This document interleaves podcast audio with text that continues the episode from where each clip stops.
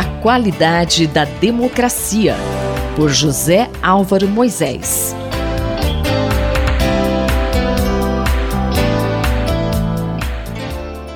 Professor José Álvaro Moisés, muito bom dia. Professor, muito confusa a situação política do Brasil atualmente, né? Manifestações, golpes, etc. Como é que o senhor vê isso? O ex-presidente Jair Bolsonaro está convocando uma manifestação para o próximo domingo, supostamente em defesa do Estado Democrático de Direito. Contudo, duas semanas atrás, a Polícia Federal denunciou Bolsonaro e aliados, entre os quais vários militares de alta patente, de prepararem um golpe de Estado que precisamente quebraria o Estado Democrático de Direito. A Polícia Federal cumpriu mais de 30 mandados de busca e apreensão como parte da Operação Tempus Veritatis. O presidente e vários auxiliares, como os generais Braga Neto, Augusto Heleno e Teófilo Gaspar de Oliveira, foram iniciados, tiveram seus passaportes apreendidos e ficaram impedidos de se comunicarem entre eles. Investigando os indícios de preparação do golpe há meses, a Polícia Federal mostrou provas contundentes da iniciativa golpista com a divulgação de vídeos e mensagens em que Bolsonaro estimula claramente a ação antidemocrática, pedindo até a preparação de um plano B caso a primeira tentativa fracassasse. O plano inicial previa a decretação do estado de emergência para intervir no Tribunal Superior Eleitoral e no STF, anular a eleição de 2022 e prender o ministro Alexandre de Moraes, condutor do processo sobre os acontecimentos de 8 de janeiro, quando milhares de apoiadores de Bolsonaro invadiram o Palácio do Planalto, a sede do STF e o Congresso Nacional. Os invasores deixaram um rastro de destruição nas sedes dos três poderes mas seu objetivo era criar uma situação de caos que justificasse a intervenção das Forças Armadas. Mas, professor, as Forças Armadas não entraram nessa história, né? pelo menos não em sua maioria. Né?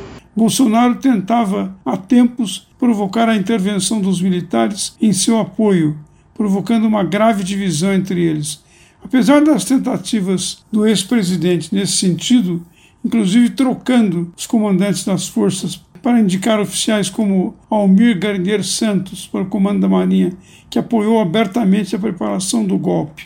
Mas, ao fim, prevaleceu, por exemplo, no alto comando do Exército, formado por 16 generais, a defesa da legalidade e da democracia.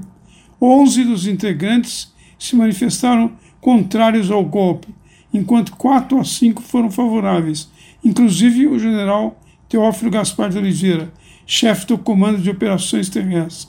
Ele deveria desencadear a intervenção militar e daria às iniciativas de quebra da legalidade o apoio necessário, permitindo a Bolsonaro permanecer no poder.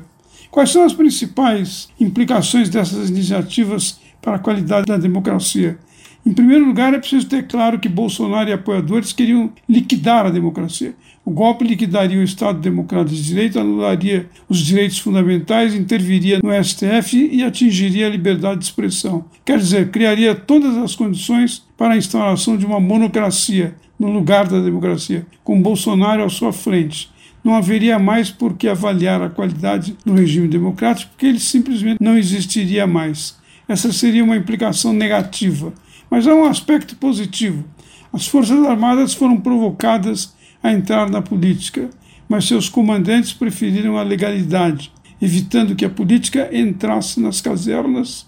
Figuras como o comandante do Exército, general Marco Antônio Freire Gomes, saíram engrandecidas pelas decisões de não aceitar a quebra da legalidade e de evitar que, uma vez mais na história do país, a entrada dos militares numa arena que não condiz com a sua missão constitucional.